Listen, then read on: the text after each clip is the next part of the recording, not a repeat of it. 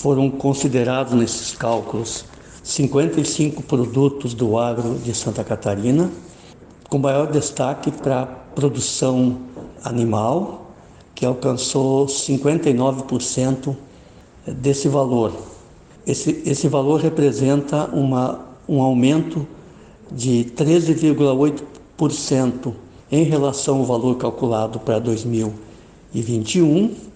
Importante destacar que a quantidade teve uma variação de 2,5%, que isso mede uh, o ganho positivo do valor da, da agropecuária uh, sendo contribuído pela variação da quantidade e os preços contribuíram com mais de 11%.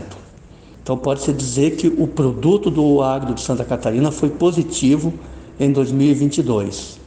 A maior contribuição eh, nesse valor vem de suínos, que é o principal produto, com 12,3 bilhões, seguido por frangos, com 9,7 bilhões, leite, 7,9 bilhões e soja, 6,6 bilhões,